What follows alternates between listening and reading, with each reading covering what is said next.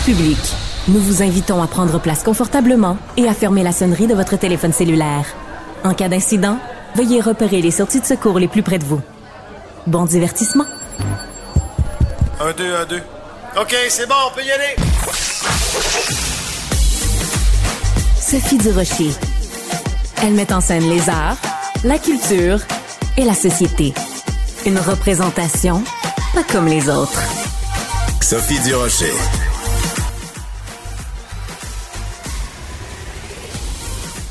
Bonjour, je suis très contente de vous retrouver. J'espère que vous allez bien. Euh, vous avez peut-être remarqué au cours des semaines, même au cours des, des mois, le sujet de l'aide médicale à mourir, c'est un sujet qui me fascine euh, depuis euh, plusieurs années maintenant. Je me rappelle même à l'émission Le Monde à l'envers d'un débat assez corsé l'aide médicale à mourir, quand on parle de ce sujet-là, ça vient chercher quelque chose de très émotif et c'est tout à fait normal.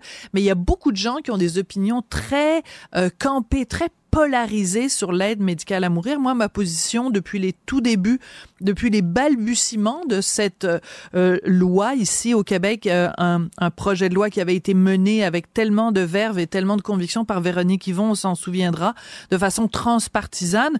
Mon argument a toujours été le même au sujet de l'aide médicale à mourir. Qui sommes-nous pour décider à la place de quelqu'un qui souffre si cette personne-là a le droit ou non qu'on l'aide à mettre fin à ses souffrances.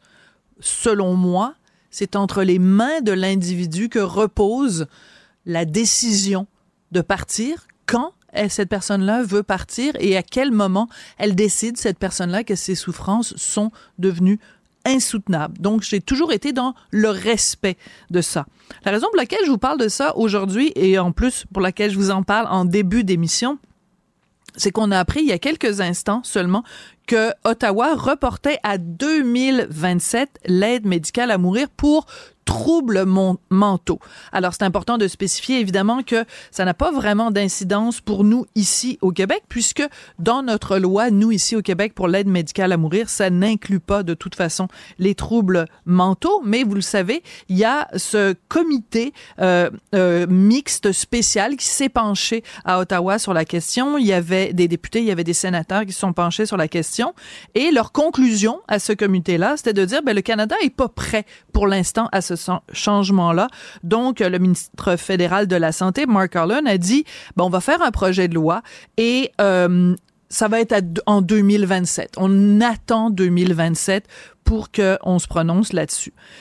Bon, j'ai pas de problème. C'est correct qu'Ottawa fasse ça de cette façon-là. Ce que j'aime pas, c'est la façon dont c'est rapporté dans les médias où on dit l'aide médicale à mourir pour les personnes dont le seul problème médical est une maladie mentale peut-être que c'est moi qui lis des choses entre les lignes, mais quand je lis ça, c'est comme si on disait ah ben c'est juste un problème de santé mentale. Qui sommes-nous pour décider que quelqu'un qui a une souffrance sincère, profonde, insupportable causée par un trouble mental, qui sommes-nous pour dire ben ta souffrance mentale elle est moins grave, elle est moins douloureuse, elle est moins atroce que quelqu'un qui a euh, un cancer, que quelqu'un qui souffre des os, des, des, des, des bras, des jambes, du cœur, du foie.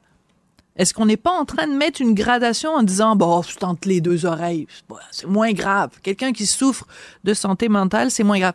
Je me prononce pas sur la situation, je dis simplement, est-ce que comme société, on l'a vraiment fait, cette réflexion-là? Manifestement non, puisque Ottawa nous dit, ben, on n'est pas prêt, il n'y a pas l'acceptabilité sociale, en tout cas pour l'instant. Je pense que c'est un débat drôlement intéressant, extrêmement délicat, j'en conviens, extrêmement sensible. Faut faire attention aux mots qu'on utilise. Il faut faire attention aussi qu'on dise pas à quelqu'un qui peut-être simplement traverse un mauvais moment, ben, OK, on va te donner l'aide médicale à mourir, on va te permettre de l'avoir, alors que sur le long terme, peut-être que cette personne-là pourrait reprendre du mieux. Mais je pense qu'il faut faire attention quand on dit, oh, ben, c'est des gens qui ont juste un problème de santé, santé mentale. Faisons attention. Parce que est-ce que c'est pas une façon de minimiser la souffrance des gens qui ont un problème de santé mentale? Voilà. C'était ma réflexion aujourd'hui. Qu'elle soit en avant ou en arrière-scène, Sophie Durocher reste toujours Sophie Durocher. À moins d'être caché sous une roche ou de vivre sur une autre planète, vous savez sûrement que le mois de février qui commence aujourd'hui, c'est le mois de l'histoire des Noirs. Donc, euh, à la télévision, dans les journaux, à la radio, on en parle amplement, on, on rend hommage, on dénonce des injustices. Et euh, c'est un petit peu euh, de certains dérapages, je pense en tout cas, que veut nous parler Rémi Villemur, qui est étudiant au doctorat en sociologie. Bonjour Rémi. Bonjour Sophie. Est-ce que je me trompe ou tu veux nous parler en effet d'un, en tout cas d'un certain dérapage? Ouais, ben il y a quelques années, je sais pas si tu te rappelles, Dany Laferrière avait ri un peu du mois de l'histoire des Noirs, à tout le monde en parle, parce qu'il avait dit c'est le mois le plus court de l'année et c'est le plus froid aussi. Donc c'est pour, les ça qu'on l'a choisi pour les Noirs. c'est très drôle. Et, moi, dans le temps où Dany Laferrière avait le sens de l'humour. Oui. Ouais, exactement. Puis bon, dans ce temps-là, moi je me rappelle, ça m'avait sourire parce que ça m'avait fait sourire parce que je m'étais dit alors, on n'a pas de temps à perdre pendant le mois de février. Hein. Chaque jour est important si on veut souligner l'histoire des Noirs. Et là, bon, première, première journée, on est le 1er février. Émilie Nicolas, dans Le Devoir, inaugure euh, cette, euh, ce mois de l'histoire des Noirs 2024 avec une chronique victimaire. Jusque-là, tout est, tout est correct. Rien de ben, nouveau. Il n'y a aucune surprise. Rien de nouveau sous le soleil. C'est un non-sujet. Le soleil de, de Montréal. Euh, en fait, je ne sais pas si elle vit vraiment à Montréal, Émilie Nicolas. J'ai l'impression qu'elle vit en Californie dans sa tête ou en tout cas aux États-Unis parce que quand on lit cette chronique-là qui s'appelle après, George, Floyd. George Floyd qui est... Euh, euh, te rappelles-tu ce faux monnayeur abattu sur le boulevard Lacordaire? Non, non, excuse-moi, c'est aux États-Unis, encore une fois. Ouais. C'est ça le problème avec Émilie Nicolas, c'est qu'elle vit aux États-Unis. Donc, elle, commence son texte avec l'après après George Floyd et elle nous dit, bon, quand c'est arrivé en 2020, il y a eu une prise de conscience dans mhm. le monde occidental sur la situation des Noirs. Et ce qu'on a observé, c'est que ce sont les Noirs des classes favorisées qui ont euh, hérité des effets positifs. Voilà, hein. qui ont bénéficié de ça. Oui, exactement. Mais euh, elle dit les Noirs dans, dans des situations plus difficiles, les Noirs des classes populaires, non. Et elle dit, mais même les Noirs dans les classes favorisées, hum. Et là, je me dis, bon, elle va peut-être nous parler d'un cas du Québec parce que c'était quand même une chroniqueuse québécoise. Non.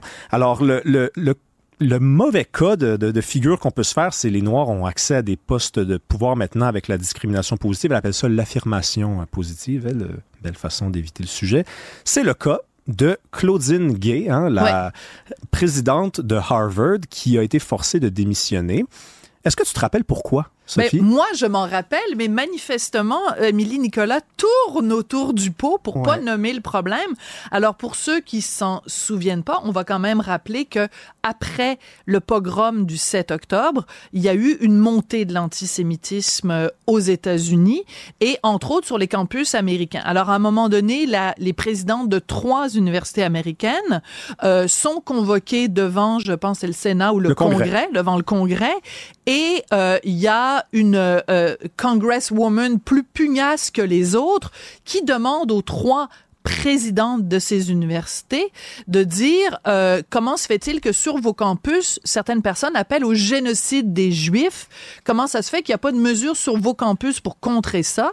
Et Claudine Gay et les autres disent c'est une question de contexte. Donc, c'est une question de contexte. Elle évite la question.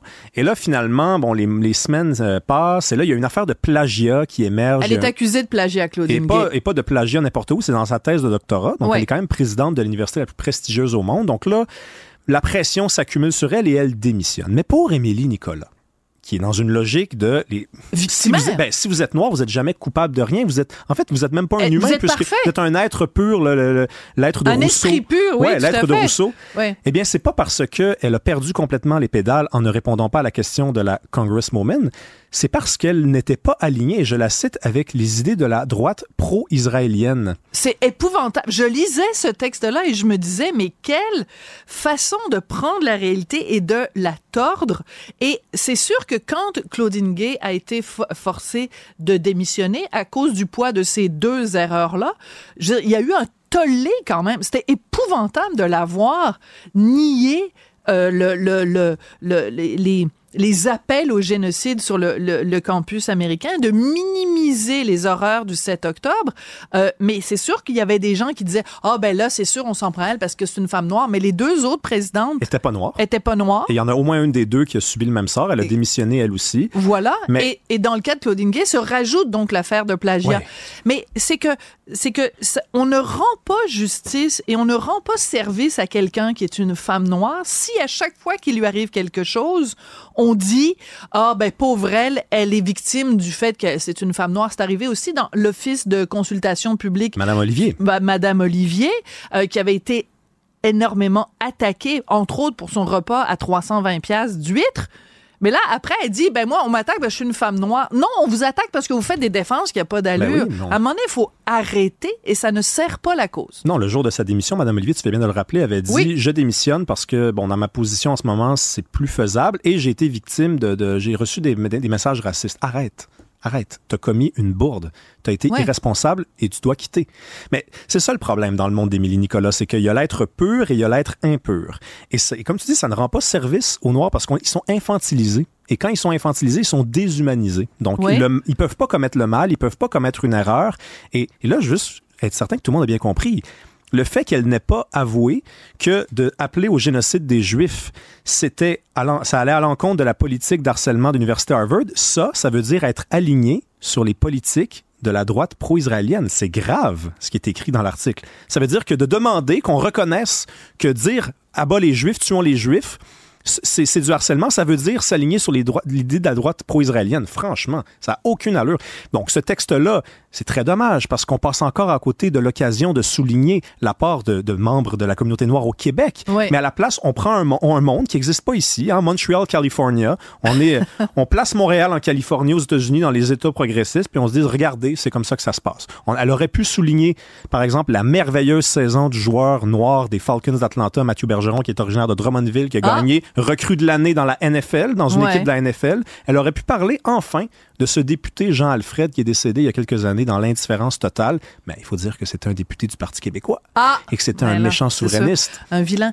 Mais c'est ça, profitons justement du mois de l'histoire des Noirs pas pour minimiser les discriminations, mais on peut aussi célébrer la quantité de, de, de, de, de personnalités noires qui euh, réussissent, qui sont intégrées, qui sont euh, euh, qui sont euh, valorisées, qui sont extraordinaires euh, au, au Québec. Et elle, elle conclut quand même son texte en disant encore sous-représentés et toujours aussi loin des politiques qui permettraient d'améliorer le sort des plus précaires d'entre nous. Prend déjà trop de place. Donc, on étant les Noirs, ben, j'aimerais rappeler quand même qu'Émilie Nicolas est mé- métissée, donc elle a un parent noir, un parent blanc, mais quand elle dit on, donc elle parle des Noirs, donc, enfin, je sais pas, c'est un texte assez surréaliste et quel dommage, quelle belle occasion manquée et surtout, quelle demi-vérité à propos de Claudine Gay. Euh, c'est vraiment euh, extrêmement, extrêmement dommage. Mais euh, toujours intéressant d'analyser les textes de d'Émilie Nicolas Ben dans, oui, ça dans va, Le ça va. Devoir. Si tu veux, ça peut devenir une habitude. J'ai Oh! l'habitude- j'ai- je les lis tous. Et quand ça va, de, quand ça va être dans, dans cet ordre-là, je vais revenir, inquiète-toi pas. Ben, ce serait le fun aussi, des fois, de parler de d'autres chroniqueurs du Devoir qui, eux, Avec plaisir. font de- d'excellents textes. Je pense à Jean-François Lisée, je pense à Christian Rioux. Il y en a quand même quelques-uns pour rattraper le Devoir. Merci beaucoup, Merci, Ré- Sophie. Rémi Villemur. Les rencontres de l'heure. Lieu de rencontre où les idées se bousculent. Où la libre expression et la confrontation d'opinions secouent les conventions. Des rencontres où la discussion procure des solutions. Des rencontres où la diversité de positions enrichit la compréhension. Les rencontres de, rencontres de l'heure. Avec Jean-François Barry, on va parler de mon sujet préféré. Ah si, j'aime ça parler de ça, là, la loterie, acheter des billets, à faire des trucs, des petits nains, le, le jackpot. Hey, j'ai gagné Ça me fait rire parce que 360 je dollars l'autre jour. C'est vrai? Ouais, j'étais content. Ben, je te félicite. En même temps, ça, c'est le, c'est le lot. Puis tu- moi, j'en, prends là, des petits billets aussi. C'est Ouais. le lot de tous les joueurs. C'est qu'on dit juste que quand on gagne. C'est très Absolument. rare qu'on dit. Ce mois-ci, je n'ai perdu 55 pièces en gratteux puis en billets. On s'en, on s'en, on s'en vante pas. Et la, la raison, ça fait une couple de fois que je veux te parler de ça, mais la Ouais. raison principale aujourd'hui, c'est qu'il y a un sujet d'actualité. On apprend que l'auto 649 est en baisse Ben de oui, 40 comment ça se fait? Mais je vais te donner mes explications à moi, Ah, mais juste dire aux gens, hey, ils ont 30 millions de billets, pas de dollars, de billets de moins de vendus cette année par rapport à il y a 10 ans. là. On vendait 88 millions de billets, on en a vendu 56 millions. Donc, c'est quand même énorme. Si tu veux mon avis, il y a plein de choses qui expliquent ça. Ouais. Euh, D'un, l'offre est rendue tellement grande Ben oui. Euh, Il y a tellement de, tellement de billets, de toutes sortes de Ah oui, tirages. t'arrives au dépanneur, sortes. ça prend quasiment la table au complet, là, de tout, de machins, de patentes, puis il y a des trucs dans, de saisonniers, des trucs qui sont là à l'année, on sait plus où donner de la tête. Ouais. Il y a aussi tout, tout- l'offre extérieure. Tu sais, euh, maintenant, moi, ça me fait rire. Mettons les moitiés-moitiés. Tu sais, les moitiés-moitiés, Sophie? Non? Ben, tu vas dans un événement moitié-moitié. Donc, la moitié, mettons, c'est pour une cause. Ah, puis l'autre moitié, tu peux la gagner. Il y a ça, exemple, dans les arénas.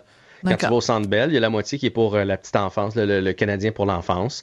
Euh, mais là, tu peux les acheter en ligne. Donc, même si tu n'es pas dans l'amphithéâtre, Ah. tu peux participer au moitié-moitié. Puis ça, on dirait qu'il y a quelque chose de plus concret. Tu as plus de chance parce que tu as l'impression qu'il y a moins de monde. Le montant est moins gros, Ben mais oui. tu as l'impression qu'il y a plus de, t'as plus de chance. Le ça, ratio, autre- ouais, c'est ça. Ouais. C'est moins la mode aussi. Hey, je me- quand j'étais jeune, là, mes parents, là, ils, sont- ils étaient dans des groupes de l'auto 649. Euh, On avait ça dans nos bonnes Noël. As-tu eu ça, toi? Ah, mais on n'a pas le même âge, toi et moi. Oui, des Moi, c'est des gratteux dans le bas de Noël. Mais ça, Oui. c'est la, ça pose la question. J'ouvre une parenthèse rapidement, là. Mettons que ma tante Rita, dans ton bas de Noël, elle donne un gratteux. Puis toi, si tu gagnes 7 millions de dollars, là, qu'est-ce que tu fais? Tu le donnes à ma tante Rita? Tu lui donnes? C'est un peu en- gênant. Ben, j'en aurais donné un peu là, pour euh, ces petits poils de moustache à ma tante Rita. J'en aurais donné. Quand tu vas chez Dunkin' Donuts, tu achètes une douzaine de beignes, puis tu gardes le 6 999 999 dollars qui reste. Mais ce que là où je m'en Oui. allais, c'est que c'était tellement nouveau. Oui. C'est que. On dirait, t'as-tu ton assurance vie des rires? Tu sais, dans le temps, ils appelaient ça des Ben rires. oui, des parents, rires. Puis, puis ton 649. Tu sais, Ouais. c'était- c'était- c'est- c'est- L'assurance vie, les rires 649, ça te prenait ça dans Ça la prenait, c'était pareil. Puis c'est rendu cher. Ça, c'est l'autre affaire. Avant, c'était une, une petite pièce dans le fond de ta poche. C'était une pièce, un Ouais. 649. Tu sais, t'arrivais pour, euh, au dépanneur. un- Oh. Ah ouais, donc. Un petit pièce. 6,49. Oui, là. À cette heure, je sais pas si vous avez pris un 649 ou un Lotomax dans les dernières années, mais une fois que tu rajoutes l'extra, puis le Oui, Québec ça peut monter à 49, 8 ça, dollars ben facilement. oui, là, tu fais. Là, il dit Ouais, Je vais t'en Mm. prendre un petit gratteux, ou je vais t'en prendre un petit Loto 649 quand le caissier te l'offre. Puis Là, 8 Ah, oh, attends un peu, là, j'avais sorti ma monnaie, attends un peu, 8 m'a payé Interact finalement parce que je ne l'ai pas sur moi. fait que c'est, c'est rendu beaucoup plus cher. Puis l'autre affaire, c'est que je pense que les plus jeunes ont d'autres euh, champs d'intérêt pour D'autres addictions, tu veux dire? parier leur argent. Tu sais, parce que Ouais. quand on joue avec un billet de loterie, c'est qu'on prend une chance que notre pièce se transforme en 200 ou en 1 million, ou c'est Ben on oui. prend une chance. Bon, les plus jeunes aujourd'hui vont souvent avoir des comptes à la bourse. Fait que si tu leur donnes le choix entre le 8 du loto 649 ou 8 d'investis dans Ah leur ouais, petit tu compte, penses? Euh, Ouais. ah ben, les jeunes, ils ont tout. Les ils vont de- mettre ça dans la crypto. Ils vont mettre ça dans la crypto. Dans mais la crypto. mais c'est drôle que tu parles de ça. C'est drôle que tu soulèves ce point-là auquel j'avais pas pensé. Parce que moi, j'aurais cru l'inverse. Je t'explique. Hier, je suis allée rencontrer mon conseiller financier parce qu'on se rencontre Mhm. toujours au mois de janvier, faire un bilan de l'année précédente, voir quel pourcentage on a fait, euh, Richard et moi, sur nos investissements, puis voir, prévoir l'avenir, tu sais, bon, etc. Ouais. Et ça a là, été une bonne année 2023. Oui, très bonne année. On a, Ouais. Oui, oui, je te dirais pas combien, mais on- très, non, très mais- bonne année. Honnêtement, ça s'est bien passé, donc euh, tout va bien. Bon, tout ça pour dire que sur le mur, dans le bureau de mon conseiller financier, il y a toutes sortes de données statistiques qui s'amusent. là, Il aime ça, les chiffres et tout ça. Et il y a une statistique qui m'a interpellée qui disait que les 66 des Québécois achètent des billets de loterie, mais seulement 55 des Québécois mettre de l'argent dans leur REER. Donc, c'est évidemment que c'est pas les mêmes montants investis, mais il y a 66 des Québécois qui ont le réflexe d'acheter régulièrement des billets de loterie, mais il y a seulement 55 des Québécois qui, qui ont le réflexe REER. Ouais. Mais là, moi, je te parle pas de prendre des REER. Je pense que les jeunes, mettons, un jeune de 26 qui travaille, va, quand il va avoir la possibilité de le faire, se prendre Ouais. un CELI ou un REER avec un, un conseiller financier. Mais ces jeunes-là, ils ont un petit compte d'action. Juste pour le plaisir. Genre un petit Disney sur le côté, un là. petit 200 Non, pièces ouais. qu'ils vont mettre là-dedans. Puis là, Ouais. ils vont mettre 100 pièces dans une compagnie de diamants, puis un Ah. autre 20 pièces dans... Yeah. Fait que leur petite façon de jouer, Je comprends. parce que, quand- parce que quand on joue à la loterie, c'est- c'est pas notre investissement qu'on non, met non, là-dedans, non, c'est il un faut jamais. 10 piastres, Ouais, ouais. un petit 5 piastres. C'est ça risqué. qu'on fait. Ouais. C'est- ben, ils prennent leurs risques différemment. Même chose avec les paris sportifs. Les jeunes garçons ont presque tous des comptes Ah pour ouais? faire des petits paris sportifs. Un petit pari sportif ici et là. Fait qu'au lieu de mettre un petit 2 piastres sur un 6,49, ils vont mettre un petit 2 piastres sur Mais pas euh, la interdit au prochaine- moins de 18 le ans, Super ça? Bowl. C'est pas interdit Ouais, au moins de mais- 18 ans? Mais quand je dis les jeunes, pour Ah, moi, d'accord. 18, 19, 20 ans, OK. c'est... Les jeunes adultes. Ouais, alors qu'à l'époque, moi je me souviens quand j'ai commencé à avoir 18, je prenais mon petit billet de, loterie quand j'allais au dépanneur. Ben oui. Ouais, maintenant, maintenant ils, font autre chose. L'autre affaire. Euh, ben ça, en fait, ça. va être tout, mon petit. Euh, moi, j'allais dire mon chéri. Ben oui. Sais-tu quoi? On est juste jeudi, demain il y a vendredi. Es-tu debout quand tu fais ta chronique, toi? Oui. OK, fais-moi ça comme tu viens de me faire là, là. C'était beau. Ah, OK, c'est là qu'on voit que t'es debout. Je parler de la boule d'or puis toutes ces affaires-là que je comprends Oui, mais c'est parce que ma tante Sophie a pris trop de temps. Je t'ai interrompu plusieurs fois. Ben oui, alors ça va aller à demain. Merci, bonsoir. Ben, c'est ça qui est ça. À demain, Jean-François. Je pas gagné à la loterie aujourd'hui du timing. Salut. C'est de ma faute. Bye. Sophie Durocher. Divertissante. Elle sait comment se, comment donner en spectacle pour vous offrir la meilleure représentation. Alors, vous connaissez sûrement la phrase de Paul McCartney, une phrase célèbre. Il a dit euh, si les murs des abattoirs étaient faits de verre, autrement dit, si on arrivait à voir ce qui se passe à l'intérieur des abattoirs, tout le monde serait végétarien. Euh, c'est une phrase célèbre de Paul McCartney, puisque Paul McCartney lui-même est végétarien, et ce depuis des années et des années. Alors, si vous vous posez des questions, si vous avez l'intention de devenir végétarien ou en tout cas de réduire votre consommation de viande, je vous recommande fortement euh, le livre de Martin Quirion, qui est un Québécois qui est maintenant établi à Berlin. Ça s'intitule Végé curieux, 12 bouchées scientifiques pour prendre goût à l'alimentation végétale. Et Monsieur Quirion, on le rejoint tout de suite à Berlin. Bonjour, Monsieur Quirion. Bonjour, bonjour. Merci de me recevoir. Voilà. Est-ce que vous la connaissiez, cette phrase-là de Paul McCartney? J'imagine dans le milieu végétarien, tout le monde connaît cette phrase-là. Oui, bien sûr, tout à fait. Euh, ben, lui-même étant bien célèbre, puis euh, étant végétarien, puis très ouvertement végétarien d'ailleurs, euh, je l'avais déjà entendu. Puis il fait référence bien sûr à, cette déconnexion qu'on a entre les les aliments qu'on mange, qu'on achète et la provenance de, de, de ceux-ci. Euh, c'est un phénomène assez particulier quand on arrive à manger de la viande. Et il y a un livre aussi euh, sur euh, notre rapport avec la nourriture qui dit comment ça se fait qu'on est capable d'aimer un chien, de se vêtir d'une vache, mais que, tu sais, je veux dire, il y a des, certains animaux qu'on aime et certains animaux qu'on mange. Comment ça se fait? Comment, qu'est-ce qui se passe dans notre cerveau pour qu'on arrive à compartimenter les choses de cette façon-là, Monsieur Curion? Ben, c'est la culture. Hein? Il y a beaucoup de choses culturelles euh, qui ont lieu sans qu'on se pose vraiment des questions. Ça, ça, ça, ça se profile comme ça. Ça devient des habitudes bien ancrées qui s'auto-renforcent parce que tout le monde le fait. Euh, mais justement, pour prendre un exemple bien concret d'actualité, en Corée euh, du Sud, la viande de chien, c'est tout à fait normal. Puis là, tout récemment, euh, ce, mois-ci. Là, c'est devenu illégal de manger de la viande de chien, par exemple. Ah! Puis là, chez nous, c'est impensable. Puis c'est ça, justement, le caractère culturel de la chose fait hmm. en sorte que c'est un peu arbitraire. Euh, parce que évidemment un chien euh, c'est c'est ben, notre ami. on sait ben c'est ça on, on, est on sait très bien que c'est des animaux doués d'une certaine sensibilité d'une certaine intelligence mais on sait pas qu'un cochon est tout aussi sinon probablement même plus intelligent qu'un chien, mais a le malheur d'être celui qu'on a pris l'habitude de consommer euh, dans, dans un contexte industriel d'ailleurs. Voilà. Et euh, un autre exemple au Pérou, je pense, ou en tout cas, ou un, autre pays d'Amérique euh, du Sud, on mange des cochons d'Inde. Mais nous, pour nous, c'est un animal. on va le chercher à l'animalerie, puis c'est notre meilleur ami, notre mhm. enfant. Mais donc, c'est vraiment juste une question de, de, de, culture. Bon, revenons à votre euh, livre, euh, parce que vous, vous dites vraiment, c'est des, des, réponses scientifiques. Donc, vous posez euh, la question d'un angle scientifique. Quel est le, le le meilleur argument d'un point de vue scientifique pour convaincre quelqu'un qui est un carnivore effréné de, de diminuer en tout cas sa consommation de viande, d'un point de vue scientifique vraiment? Ben, je pense que d'un point de vue scientifique, je pense que la nutrition et l'écologie et l'éthique, c'est très fort de tous les côtés. Mais je pense que l'écologie, c'est l'argument le plus susceptible de convaincre les gens de diminuer sans pour autant devenir végétarien. De la même manière que si on n'a pas l'auto la plus écologique mm. sur le marché en ce moment, on, on, se sent pas mal parce que on, on peut faire des efforts ailleurs. Euh, L'aspect éthique, par contre, là, ça devient plus Euh, ça dépend, il y a différentes branches philosophiques de la question, bien sûr, euh, mais là, ça devient, les zones grises deviennent un peu plus difficiles à accepter parfois.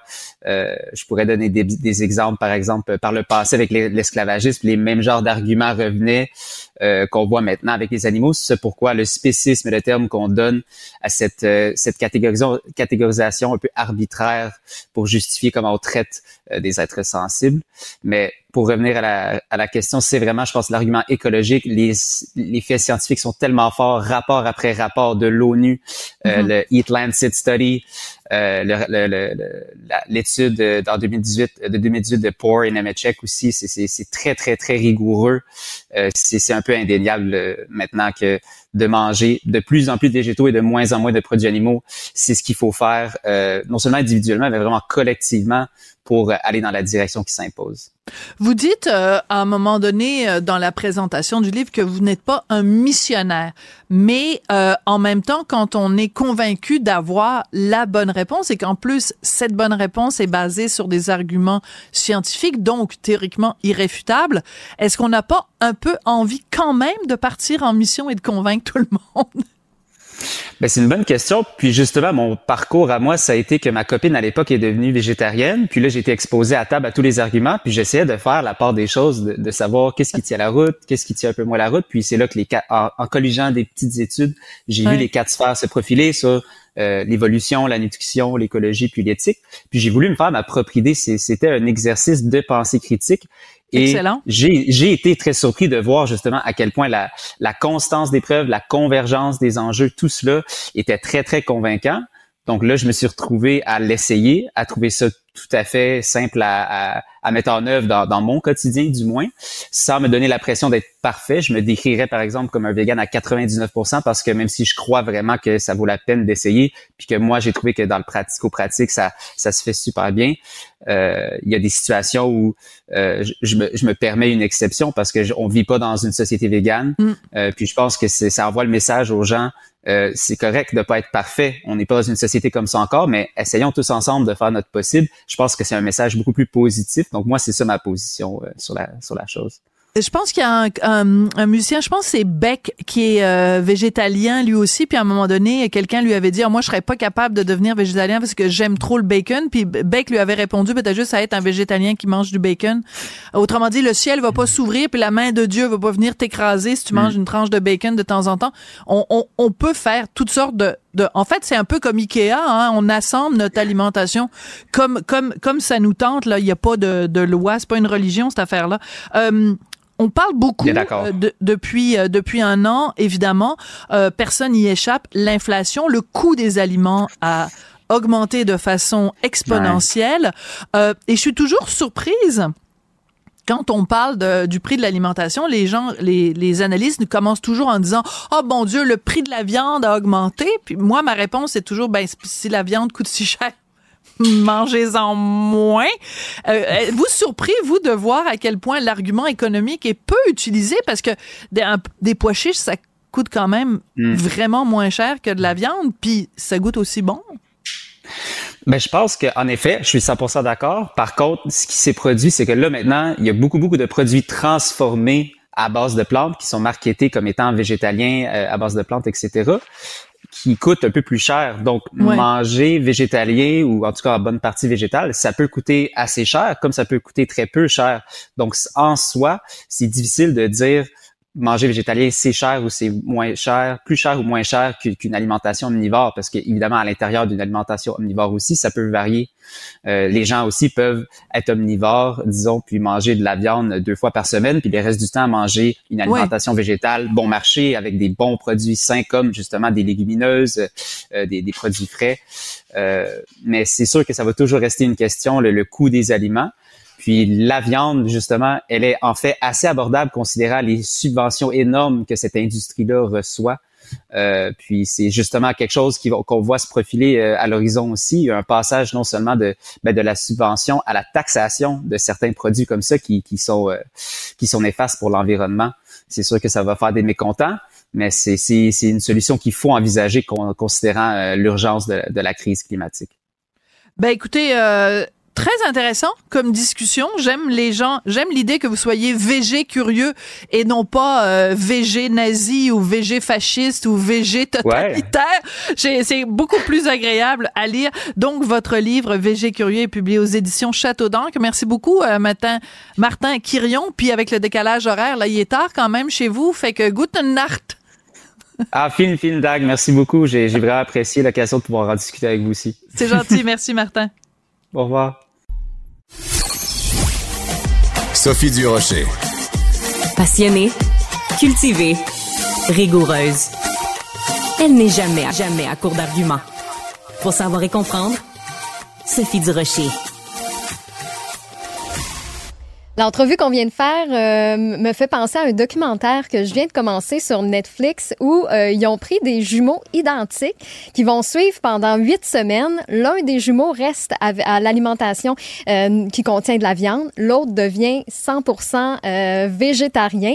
Et le but, ben, c'est justement de voir laquelle des alimentations est la plus saine. C'est quoi l'impact aussi que ça, ça va avoir sur le corps. J'ai juste deux épisodes d'écouter, donc je peux pas vous voler le punch, mais je trouvais ça quand même intéressant de, de faire l'exercice peut-être un petit peu plus euh, scientifique de voir justement l'impact des alimentations sur, euh, sur euh, notre corps. Mais si je veux revenir justement à l'entrevue qu'on vient de faire avec Martin Quirion, il y a Nathalie qui nous a texté. Elle dit qu'elle va acheter le livre juste pour le laisser traîner sur la table du salon, question que son chum là, le lise. bon, ça. Comme ça, par hasard. Tu sais, des fois, il faut juste... Moi, je connais une fille comme ça, elle veut que son chum l'épouse, puis elle laisse traîner de l'information sur le mariage. Donc, la, la, dame qui a écrit, elle, elle laisse traîner de l'information sur le végétarisme. C'est bon, c'est c'est la, méthode passive chez les femmes, c'est très courant. C'est de la créativité comme ça, juste pour amener des changements, là, tu sais. Ben oui, faut se donner des trucs. Ben oui.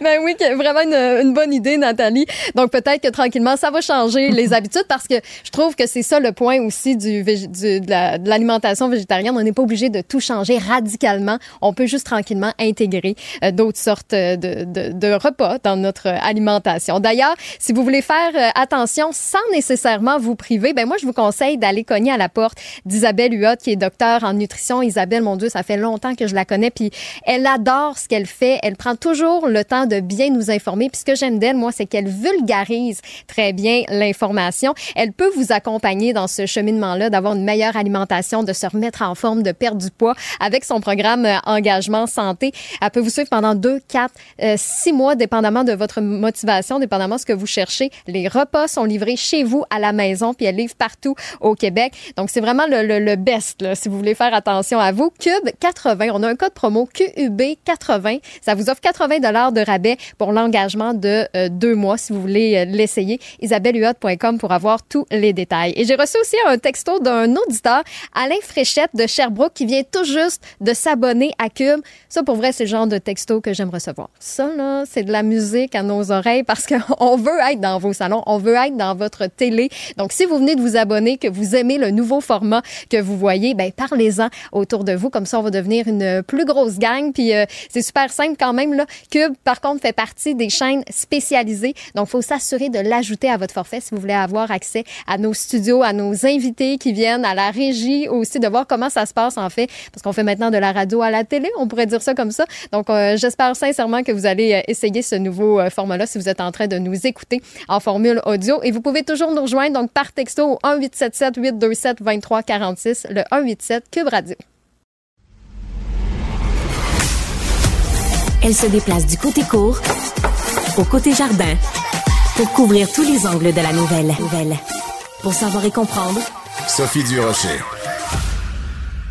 Alors, euh, regardez-moi les cils. Ben oui, ils sont tout petits. Alors, euh, il y a plein de gens moi je l'ai fait, je l'avoue, l'été dernier, euh, qui se font poser des extensions de cils, mais il faut faire attention dans ce domaine-là. Vous avez sûrement vu passer un reportage récemment euh, de TVA Nouvelle, euh, également qui a été diffusé sur le Journal de Montréal, le Journal de Québec, sur une mise en garde, parce qu'il y a des gens qui font ça n'importe comment, avec une formation vraiment de base.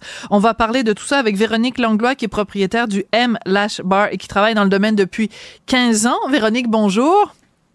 Bonjour Sophie. Véronique, on se connaît parce que euh, c'est toi qui m'as posé des fossiles l'été dernier. Euh, écoute, la raison pour laquelle je voulais te parler, c'est que donc ce reportage fait beaucoup, beaucoup jaser. On va peut-être commencer par le début, Véronique. C'est quoi une extension de cils? Qu'est-ce qu'on fait exactement quand on pose euh, des cils sur quelqu'un, sur une cliente? Ben, en fait, la technique, c'est une extension sur un cil naturel. Donc, c'est vraiment, c'est très minutieux. C'est, on isole le cil naturel, on met soit une extension ou il y a, plusieurs euh, styles qui s'appellent volume et ainsi de suite. Mais c'est vraiment un par un.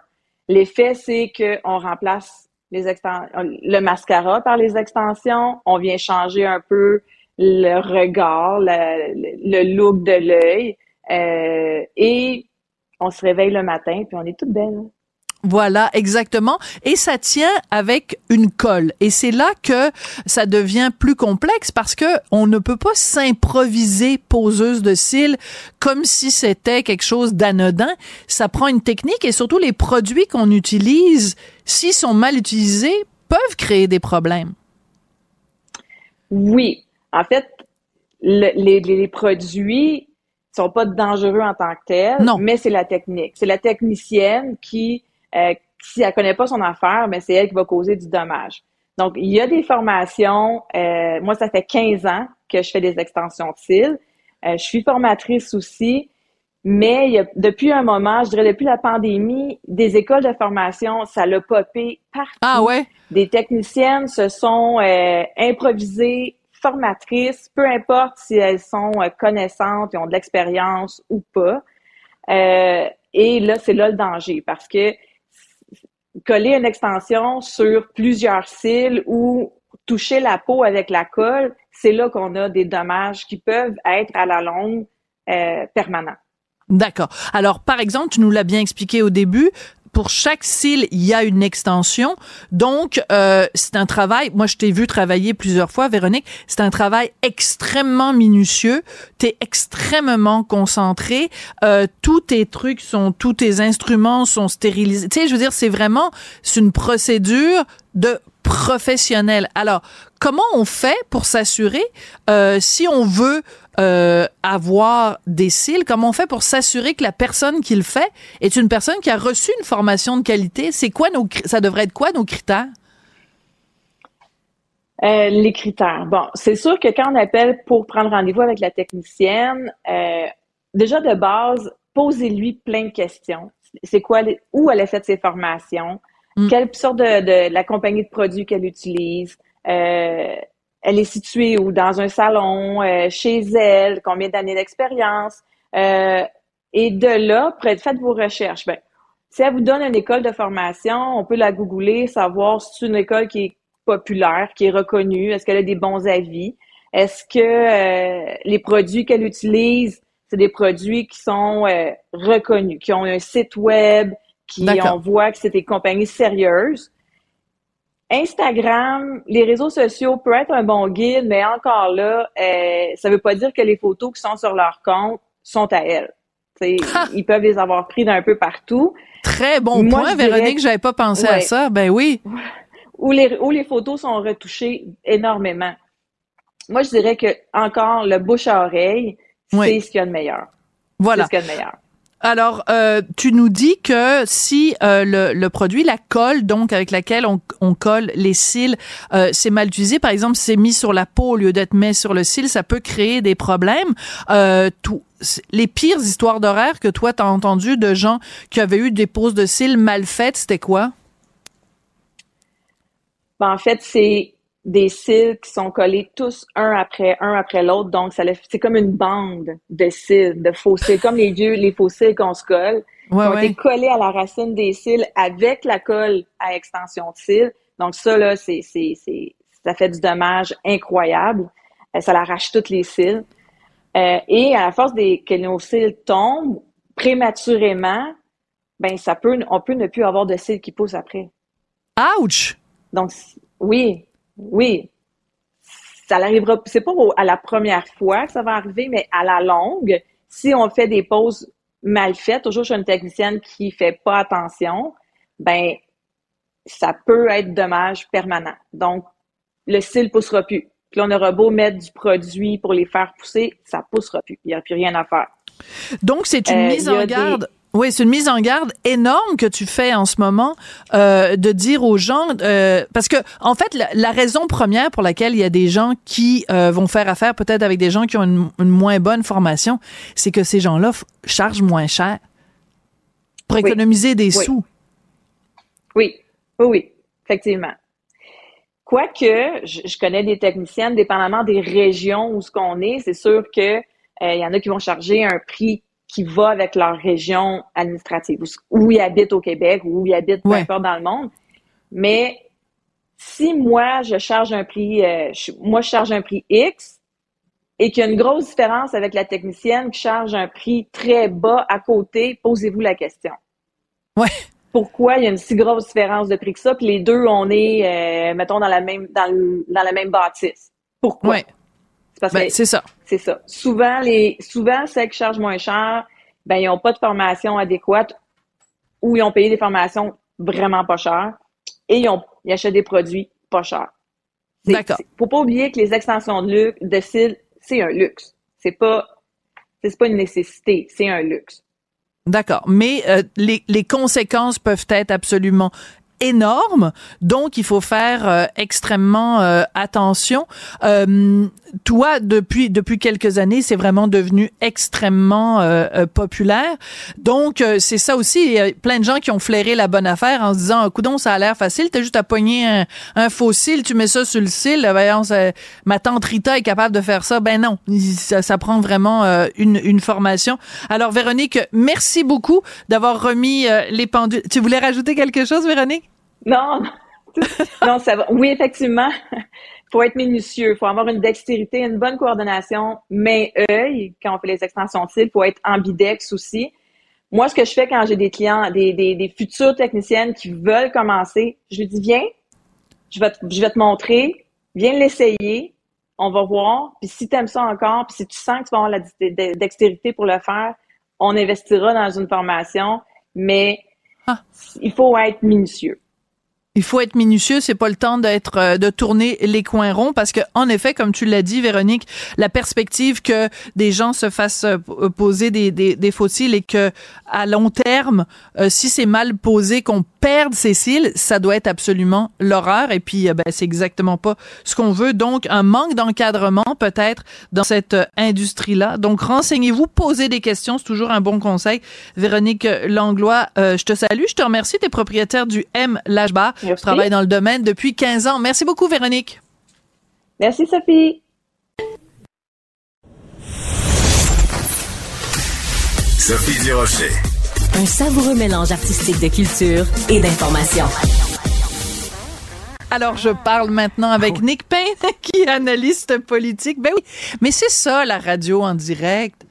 C'est Ah, ça, c'est ça la pas, radio je- spontanée. Non, non, mais je dis ça Oui. parce que c'est ça, c'est ça, on aime ça. Ben oui, les invités arrivent puis ils sortent puis ben c'est ça, c'est le vivre la spontanéité. Absolument. Non, Moi, mais j'aime t'aurais ça. pu être en train de, de je sais pas, de, t'aurais pu me, me demander de te raconter la blague grivoise que je t'avais racontée l'autre fois, comme ça, Ah pour me prendre au piège. Et Tu là, j'aurais débordé en ondes. Mais non, pas du tout. Ah voilà. Mais je savais pas qu'on, allait entrer euh, en En ondes. Mais on y est. On est en ondes, Nick Payne. Et tu veux nous parler, donc tu es analyste politique, analyste de la société québécoise. Et là, euh, on, a tous les deux été euh, interloqués ou interpellés, en tout cas par un article dans le Devoir. Il y en a même fait sa une sur l'écriture inclusive qui est maintenant dans la fiction québécoise. Donc on savait que dans les essais, euh, plein de gens qui sont plus militants peut-être font utilisent l'écriture inclusive, mais là c'est rendu dans la fiction, même dans la poésie. T'en penses quoi, toi? Dans la poésie, c'est déjà un genre euh, qui est pas accessible pour tous, hein, la poésie. Puis là, si maintenant il faut la lire avec des mots saucissonnés, des points médians, des barres, des petits bonhommes, parce que c'est ça, c'est ça le problème, hein, fondamentalement, de l'écriture inclusive. Moi, ce n'est pas nécessairement le but qui me pose problème que euh, tout un chac- chacun se sente euh, inclus justement, et ne se sente pas euh, hein, que les femmes par exemple n'aient pas l'impression d'être exclues lorsqu'on parle des ouvriers alors qu'on dit ouvrières, ouvriers, ça me va. Non mais c'est ça. Après, ça, c'est... mal, je souffre. Mais comment? Je suis micro, tu m'as micro-agressé. Je sais, mais t'as pas tes bottes de construction aujourd'hui. Euh, non, c'est pas ça. T'es non. pas, t'es une ouvrière euh, oui. de l'esprit, toi, Sophie. Mais donc, euh, j'accède au, au- au but de l'exercice, même si je conteste plusieurs des des prémices et des présupposés des hyper-féministes hein, qui veulent ce progrès-là, là, la langue inclusive. Elles, elles disent euh, globalement que à tout part de la phrase, le masculin l'emporte sur le féminin, là, ça, ça ne passe pas. Et là, on pense dans certains milieux que ça émane d'une époque où on a voulu sciemment là, invisibiliser les femmes dans la langue française. Ça, fait pas consensus, cette interprétation-là. On pourrait aussi dire que, écoute, on est rendu ailleurs, puis il y a une, une forme de genre neutre dans la langue française. C'est pas exactement le neutre, mais enfin, le masculin euh, est un peu le neutre du français. Et puis bon, ça veut, ça veut pas dire qu'on invisibilise. Tu sais, l'ouvrier, moi, si tu me dis, euh, quand, quand je dis les ouvriers, est-ce que je pense à des hommes?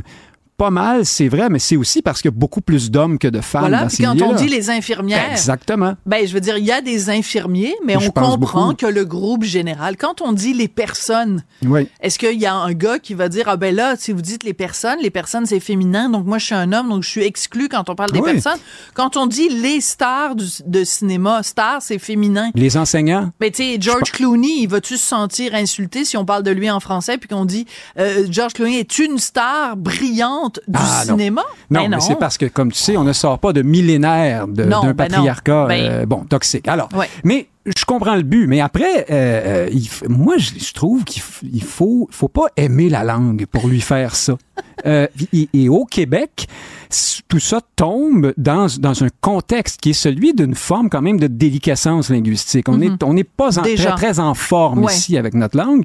Puis là, on ajoute cette couche-là de confusion parce que c'est c'est confus, la langue inclusive, le, le- le français, l'écriture inclusive, c'est plein euh, de, de c'est pas toujours logique. Tous ceux qui, qui s'y essaient ou qui prétendent euh, maîtriser cette affaire-là parlent finalement en inclusif euh, un dixième du temps parce que Et même eux disent que c'est vrai que c'est complexe. oui, c'est ça. Euh, ce matin, par exemple, avec Mathieu Bocoté, avec quelqu'un Ouais. en entrevue qui Raphaël défendait Provost, bon, ouais. la langue inclusive, et, et ce monsieur a passé une bonne partie de l'entrevue à expliquer que le français, c'est compliqué. C'est difficile. Et ça, ça me rappelle, moi, qu'au Québec, en tout cas, ceux qui défendent beaucoup la langue inclusive sont souvent les mêmes qui écrivent et qui ne parlent pas si bien que ça. Tout comme ceux qui se battent contre l'accord des participes passés. là, comme Oui, si c'était bien compliqué de dire les pommes que j'ai mangées, Et E, accent ES. aigu, ES. Voyons, c'est simple comme bonjour et c'est une plus-value de précision et de- clarté dans la langue. Pourquoi on voudrait se débarrasser de ça? Ben, c'est souvent ceux qui écrivent et qui parlent mal, qui prônent ce genre de bébelle-là. Je, je le dis, j'assume mon avis là-dessus. Et euh, j'ai aussi l'impression qu'il y a derrière ça, hein, tu sais, dans cette gauche-là, dans ce, progrès, ce grand progressisme-là, il y a beau- on est très souvent, on est très anglicisé, tu sais, le gaslighting, le machin chosing, le truc patenting. Moi, Des je sais même pas ce que ça veut dire. des trigger warnings. Exactement, ça finit plus d'être très, très américain, Puis très anglophone. Oui, et je pense qu'il se cache et il arrive avec ça une sorte de complexe du francophone. On trouve que l'anglais, c'est plus moderne. C'est hein. tellement plus simple. Oui, Oui. c'est plus inclusif. Alors moi, j'ai envie de faire une proposition, Ah. je dirais, au lieu de nous couper les mots en petits morceaux, puis faire des toustes, et puis des, des yels, puis des machins, il y en a, il y en a des bien plus gratinés que ça. là. Oh, Là, je les Oui, puis les oui. producteuristes. Les lecteuristes. Bon, euh, éliminons le féminin dans la langue française. Ah, ben, Vous voulez parler idée. anglais? Parce que là, ça a l'air vraiment d'une sorte de tentative euh, subconsciente de rendre le français absolument insupportable, tout ça. Ça, ça devient une espèce de quincaillerie qui déborde de morceaux disparates. On oublie ça, on élimine le féminin et c'est réglé. On va parler comme en anglais, en français. Moi, des fois, j'ai l'impression qu'au fond, c'est ce qu'on cherche à travers cette démarche-là, c'est de devenir anglophone. Je, je, je suis Très conscient amusant. de grossir C'est le une trait. mauvaise foi un petit peu, mais on Mais adore pas tant que ça. Oui. Ils sont très anglomanes et anglicisés. Oui, anglomane, c'est euh, très bien dit. Souvent. Euh, Il y a une autre réflexion, moi aussi, que je me fais, c'est euh, les mêmes personnes, en général, qui sont pour cette écriture, écriture inclusive euh, au nom d'un féminisme, en disant, ben, tu sais, on invisibilise les femmes dans la langue, donc il faut redonner la présence des femmes, donc euh, euh, avec l'inclusion dans l'écriture, sont les mêmes personnes qui n'hésitent pas à dire personne avec un utérus au lieu de dire une femme, ou qui vont dire une personne ayant eu un enfant au lieu de dire une mère et qui se battent, par exemple, bon, pour toutes sortes Oui. de, de ce- cette espèce de, de combat-là au nom du fait que euh, ben euh, les, les, les personnes trans, donc euh, une femme enfin un homme trans, donc quelqu'un qui est une femme biologique, peut être enceinte. Donc, il faut arrêter de dire que seules les femmes peuvent être enceintes. Donc, on dit sans problème un homme enceint. Donc, on, on, on d'un côté, on, on visibilise les femmes, mais d'un autre côté, on les invisibilise Absolument. aussi. Donc, il y a une contradiction fondamentale, selon moi, dans ce mouvement-là. En tout cas, quand c'est les partisans de l'un qui sont aussi les partisans de l'autre. De la même façon qu'en se prétendant inclusif, on exclut aussi, et le, le, devoir se oui, faisait, amende honorable le lendemain en disant que ça exclut aussi parce que ceux qui font de la dyslexie ou qui ont déjà de la difficulté à apprendre le français, là, là-dedans, sont complètement perdus, sont complètement largués. Mais c'est pas grave. L'important, c'est de montrer sa vertu, comme euh, comment il s'appelle, il est cité dans les articles Baron Marc-André Lévesque avec des points puis des trucs médians puis des mots qui n'ont pas de sens. à un moment donné, il faut que cette folie là arrête, si on aime vraiment notre langue, l'usage va faire le travail. Souvent, ce que ces militants-là disent, c'est, mais voyons, la langue évolue, mais justement, laissons-la évoluer, elle va s'adapter. On n'est pas obligé d'arriver à, de débarquer avec cette espèce de proposition Des de gros mots. sabots. Oui, qui n'ont pas de, étymologiquement, ça marche pas. Euh, du point de vue de la mécanique, de la logique de la langue, ça marche pas non plus. On est en train de tout casser avec ça, c'est pas nécessaire. Alors, c'est très intéressant parce que j'ai écrit là-dessus euh, cette semaine et je disais, moi, j'ai écrit des livres mais je refuse de faire de me faire appeler autrice ou auteurice. Et il y a euh, une écrivaine euh, célèbre au Québec, je la nommerai pas parce qu'elle m'a écrit en privé, qui m'a dit qu'à un moment donné, elle était interviewée par quelqu'un qui lui a dit, ben vous voulez qu'on vous appelle euh, comment autrice? Elle a dit non non, elle dit moi je suis un écrivain comme on dit un médecin. Je veux que ce soit comme ça que vous me. Et l'entrevue a été publiée, puis c'était marqué l'autrice comme, comme, le secrétaire, Madame le secrétaire perpétuel de l'Académie française. De l'Académie française. Merci beaucoup, Nick Payne. Très intéressant comme, euh, comme discussion. Yel a beaucoup aimé ça. Merci beaucoup et à demain. Kid.